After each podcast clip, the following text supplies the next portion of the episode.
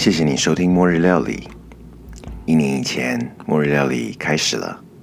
如果你从第一集就收听到现在，我由衷的谢谢你的支持。如果今天是你第一次的收听，希望今天你所听到的会对你有所启发。什么是末日料理呢？对我而言，这是一种精神，是一种坚持，是一种习惯。如果有一个习惯，你能够从现在一直坚持到你人生中的最后一天，那会是什么呢？我们的未来是由自己现在的习惯所堆积出来的，因此选择自己现在的习惯，持续行动。重点是要持续行动，因为习惯如果停了，就不是习惯了。培养习惯，就是为了成为未来理想中的自己。末日料理的核心，就是从现在开始与食物相处，每天不断练习。培养自己的觉察，打开自己的五感，多认识食物，开阔对各种饮食文化的理解，甚至提升我自己的料理技巧，直到我的末日。这是多么开心的习惯养成啊！既然今天是周年 episode，我想我今天应该做个年度的回顾，所以今天的节目就算是我的年度总结。回顾末日料理一年以来，我所培养的习惯，有持续进行的，也有暂时放弃的，也有挣扎着进行的，也有期许自己能够重新开始的。末日料理一周年的总结，现在开始。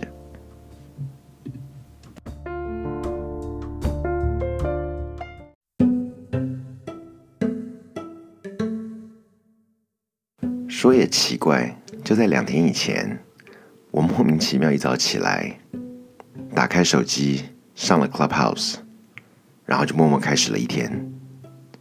直到昨天早上，我突然发现我累积了三百一十天不间断的静坐归零了。当下我除了生气、沮丧、难过之外，似乎也没有任何的办法，因为手机的记录就是这样。原本我自己很自豪，天天不间断，希望能够持续进行的记录，就这么没有了。但一转念想，或许这也是一个提醒吧，让自己认知到这个记录不过也就是个记录而已。如果你先前有听过末日料理，在去年的时候，曾经有一次记录归零的时候，那时候好像是六十天，我当时也是很震惊，想说怎么归零了，但是。后来不是就又累积了三百一十天，所以刚好在末日料理真正满一周年的时候，又让我得从第一天开始静坐累积。这个就好像人生当中以其他的习惯一样，如果停了，就趁这个机会看一看是否自己还要这个习惯。如果要，没有别的办法，继续开始，继续累积。除此之外呢，我的 morning Batman routine，早上起来的，我固定还是会打一杯果汁，这个倒是从头到尾没有间断过。然后，嗯，过去这一阵子，因为觉得膝盖不太舒服，加上天气有点冷，给我自己很多借口，早上跑步停了快两周了。嗯，浮力挺身。或者一些在家里的运动，似乎也就跟着减少了。但这个东西就是属于我刚刚讲持续挣扎的习惯。嗯，早晚还是会提醒自己要做一些在家里的运动。但老实说，Clubhouse 真的占了我很多的心力。嗯，前面特别花了两集都在讲 Clubhouse 嘛，今天当然还是会继续讲 Clubhouse 了。嗯，其他很多的习惯，老实说，真的都没有进行的那么顺利。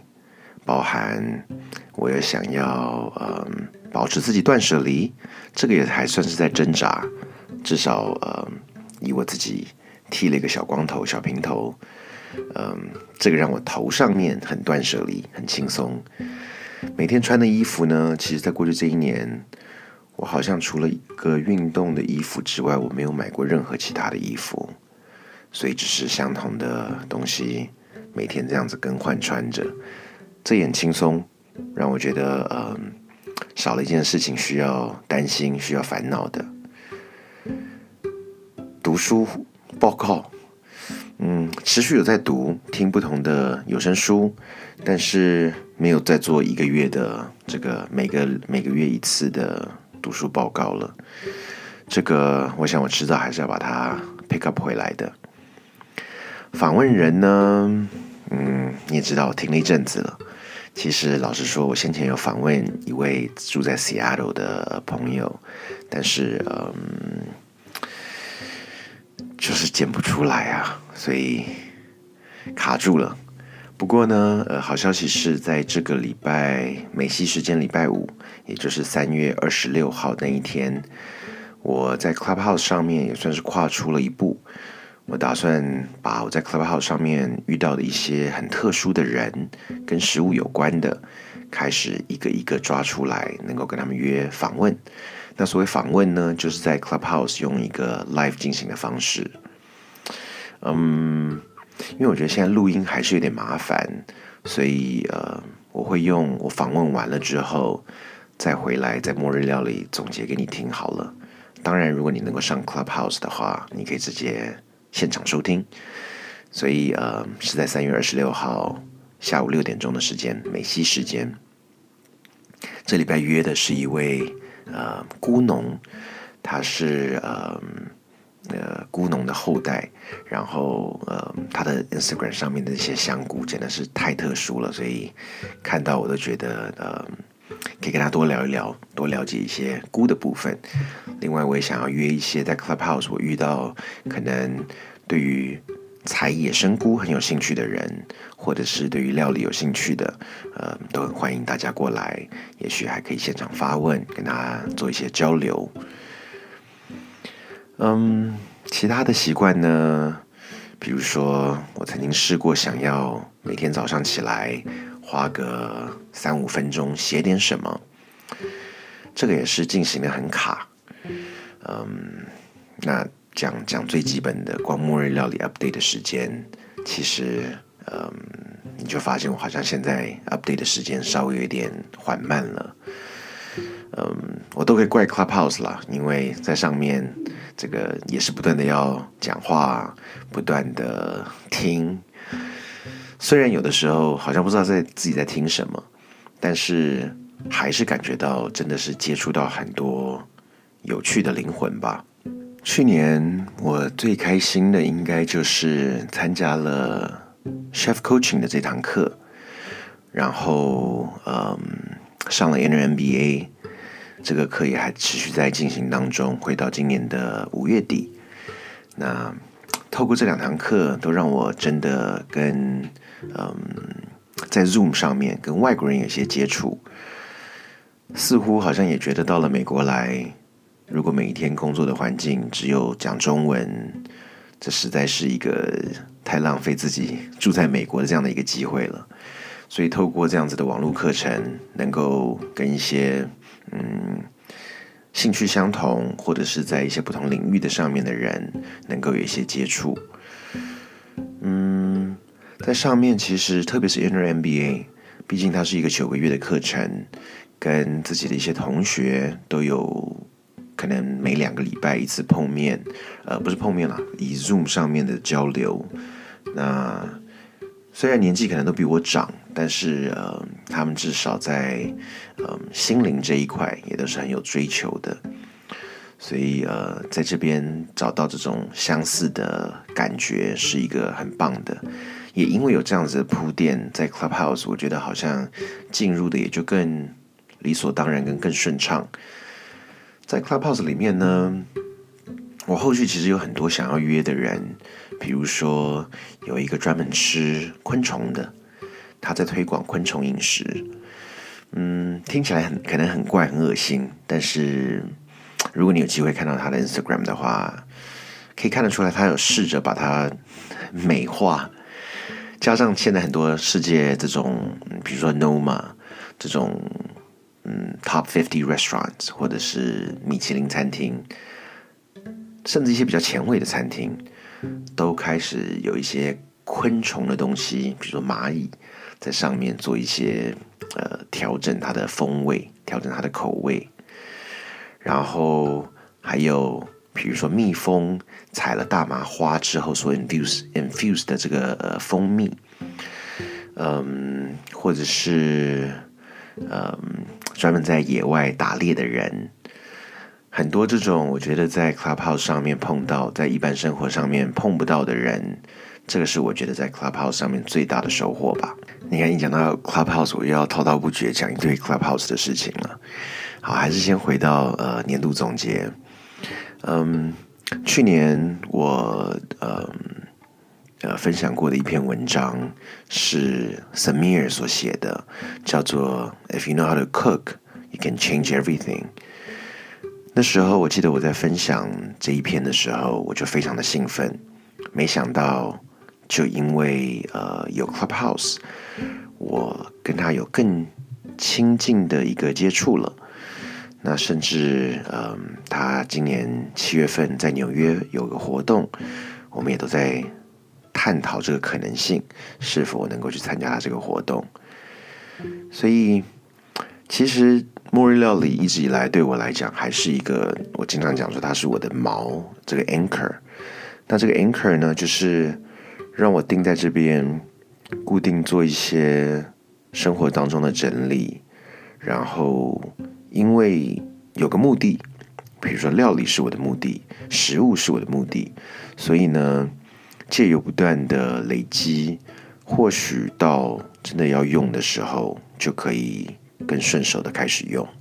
所以呢，嗯，这些不管是进行的比较顺利的习惯，暂时停止的习惯，或者是在挣扎前进的习惯，或者是我，嗯，有点算是半放弃的习惯，包含写点东西啦，我想要每天写一点感恩的事情。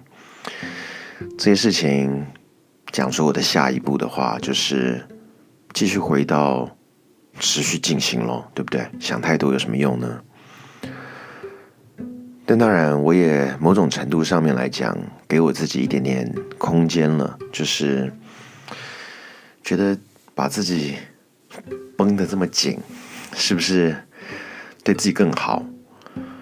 所以我记得之前在嗯。又是 Clubhouse，在上面跟人家聊到关于习惯培养这件事情，就有一个朋友，现在 Clubhouse 上面认识的人，我已经可以讲说是朋友了。他是呃苏格拉底咖啡厅的呃创办人，这个其实是一个 Facebook 的脸书的一个社群，然后他在 Clubhouse 也成立了一个苏格拉底咖啡厅，还咖啡馆，我忘了。那嗯，我很喜欢跟他聊天，因为他声音听起来也是很温暖，然后嗯，缓缓的有自己的节奏。我记得他那天讲说，到他这个年纪，他称自己是大神嘛。到这个大婶的年纪呢，嗯，要懂得如何放过自己。但同样，我在 Clubhouse 遇到另外一位大叔。他是每天只吃一餐，对自己非常严格的人，但是你可以看到他那个照片，把自己身材维持的非常好。所以，如何在一个很有自律、很自控、自我控制，跟一个更让自己轻松对待自己的这个中间，我希望能够在这边找到一个平衡点。嗯，所以我目前最坚持的，当然还是。每天的静坐，然后嗯，三餐这个尽量自己料理，跟食物的接触，然后嗯嗯，每天让自己这个要动一动嘛，每周至少去做 Pilates，还是继续做 Pilates 了。哎，之前末日料理有讲过一集 Pilates，如果你不知道什么是皮拉提斯的话，可以去前面找皮拉提斯。那至于末日料理一开始在做一些。把文章英文翻译成中文，或者是想要访问人，或者是想要做一些读书心得，或许我现在可以把它揉一揉，变成更实际的做一些嗯在时间上面运用更好的产出吧。先从这周五的这个访问开始看起喽。若一切顺利，一切自在，当然就更好进行了嘛，对不对？好了，其实我今天还是想要更多的分享关于 Clubhouse 的事情，因为呃，或许这个是我觉得在末日料理里面后面更可以做的一个整理吧。因为我也常在想，到底做这个 Podcast 有什么意义呢？虽然一直有你在听，但是你你是真的一直都在听下去吗？似乎我这个节目比较像是一个我在。对着空气说话，因为你好像也没有机会什么留言给我，也没有办法跟我表达任何的一些你的想法。那脸书，你看我也经营的这个有一搭没一搭的，对不对？所以呃，这些都是很多我觉得自己看到自己的一些呃，不管是惰性也好，或者是自己的一些障碍也好，从中找到一个更自在的模式。那在末日料理这一周，呃，I'm sorry，在在末日料理对末日料理这一周，我在 Clubhouse 就把先前我说过的这个嗯，搜集跟食物有关的影片、电影、纪录片，又再开了一次，总共累积了将近一百二十部片子。所以如果嗯你有兴趣的话，我待会儿放在这个呃文稿区。呃，算是蛮齐全的啦。然后这么多的内容，我也挺兴奋的。但是这个模式，我觉得也没有办法一直不断这样走下去。所以，到底末日料理在 Clubhouse 上面的内容要产出什么呢？就像我刚刚讲的，或许做一些访问，把一些有趣的人可以呃呃，把他所讲的英文跟他翻成中文，也算是对于听中文的朋友有一些贡献。另外呢？这一周我遇到了几个有趣的人，我也想跟你分享。一个是一位上海的大叔，嗯，大概我觉得年纪也有五十多岁了。我记得好像就是他害我那一天破功的，嗯，应该就是他。他姓郑，嗯，他是一个，嗯，他自己那天，呃。房间的 title 叫做呃快闪，然后呃听他自己做的一首歌，歌名叫做《流氓老了》，用上海话唱的。我进去那间房间的时候，大概只有两个人吧，或三个人，然后他就播这首歌给现场的人听，我就默默把这首歌听完，然后看着他的 bio 里面写的这个歌词，他说他把它翻成类似。普通话的文字，大概叙述的内容就是，嗯，我觉得有一点在讲，嗯，一个所谓流氓，应该就是有一点，嗯，愤也不算愤世嫉俗，就算是有点吊儿郎当的男人，或者是在形容呃女人，我忘了他那个词叫什么了，但是就是他们老了的状态。年纪大了，不叫老了，就是有点像是经历过了一切风风霜，然后呃，有了一些自己体悟的感觉。他那首歌挺特别的，所以我就听完了之后就留在那边。然后有人进来，他又再播了一次，我又再听了一次。有人进来，他又再播了一次，所以我连续听了三次。然后后来其实是开始，他看我在那边待那么久，他就很感谢，想说。为什么会有人愿意听他的歌听这么久？我就跟他多聊了几句。他跟我讲了一个让我觉得很有趣的一个观点，是说，他说周围的人如果知道他现在写歌的话，一定不敢相信，因为他从来就不是会戴耳机听音乐的人，去唱歌也不会拿麦克风唱歌的人，但现在居然自己作词作曲，然后唱了这首歌。就他的歌声其实不是那种职业歌手的歌声。但是听得出来是有沧桑，有他想要讲的故事的。他说：“现在的人拿手机在拍任何东西的那一刹那，可能跟五六十年前在拿照相机拍东西的一个艺术家，很有可能在某些 moment 是一致的。因为现在我们真的是有太多很便利的工具可以让我们使用。那他讲这件事情的意思就是，对他来讲，可能以前年轻的时候会被周围的人讲，哎，是个才子。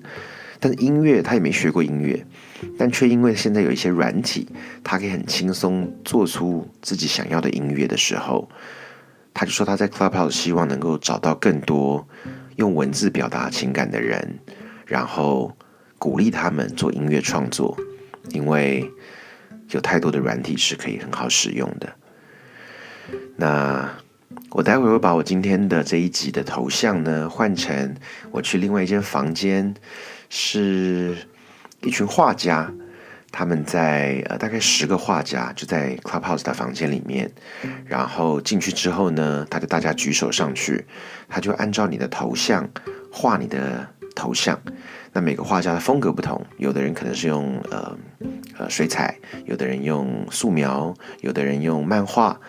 那完全是让大家排，就是上面十个十个呃，算是艺术家，就看点到谁就排谁。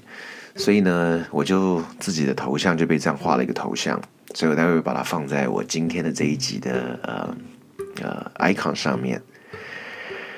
然后遇到一个台湾很有趣的一个呃人，他叫黄雅丽，呃，他固定每周日会把。呃，美美西时间的每周日了，会把在美国这边 Clubhouse 的这个 founder、co-founder 他们做的 town hall 在宣布 Clubhouse 的消息呢，他直接即时口译出来，所以进他那间房间听到他讲话而已，但他的口译是几乎零间断、零时差。然后我先前进去过一次，但是我。那时候想说，我就听英文原版就好了，我也不想要听他这样子讲。但因为呃这一次可能有几个认识的朋友，在他开始之前，我们先聊了一下之后，哎，我就想我就听一下他讲的好了。这个时候我发现他其实除了翻译的快速。精准不精准不敢讲，因为我没有听到另外一边。但他甚至自己一开始的时候就讲说，他可能翻译个百分之七十，至少把这个意思传达出来了。更更有趣的是，他稍微有一点一人多事、一人事多角的这种概念。所以当 Clubhouse 的这个 founder 或 co-founder 在跟他们一些员工对话的时候，他会稍微让自己声音做一些转变，然后代表是两个不同人讲话，甚至他会把情绪翻译在里面。嗯，这个绝对是要功利的啦，所以我后来也有 reach out 跟他稍微聊了一下，嗯，简讯透过这个 Instagram 来回了几次，因为我也觉得这部分也许是未来我可以帮得上忙的。那在 Clubhouse 其实就是贡献价值嘛。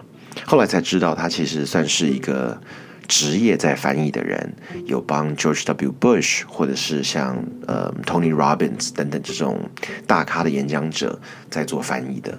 所以算是翻译界非常有资历的一个人。另外，呃，我觉得让我可能最有感的还是呃，我固定有在参加的这个呃中华文化琴棋书画这种这种这种 room 吧。因为这些东西其实真的不会是我原本会有兴趣的东西，但是也也因为在 Clubhouse 上面认识的朋友，然后嗯就开始参加。呃，这个灵魂太有趣了，他也姓盛，所以这个我们算是以兄妹相称了。然后，嗯，他很致力在推广中国文化。然后这次我听了他找的这个大陆的讲师在讲古琴，听了之后我才发现啊，原来古琴跟古筝两个的差异性。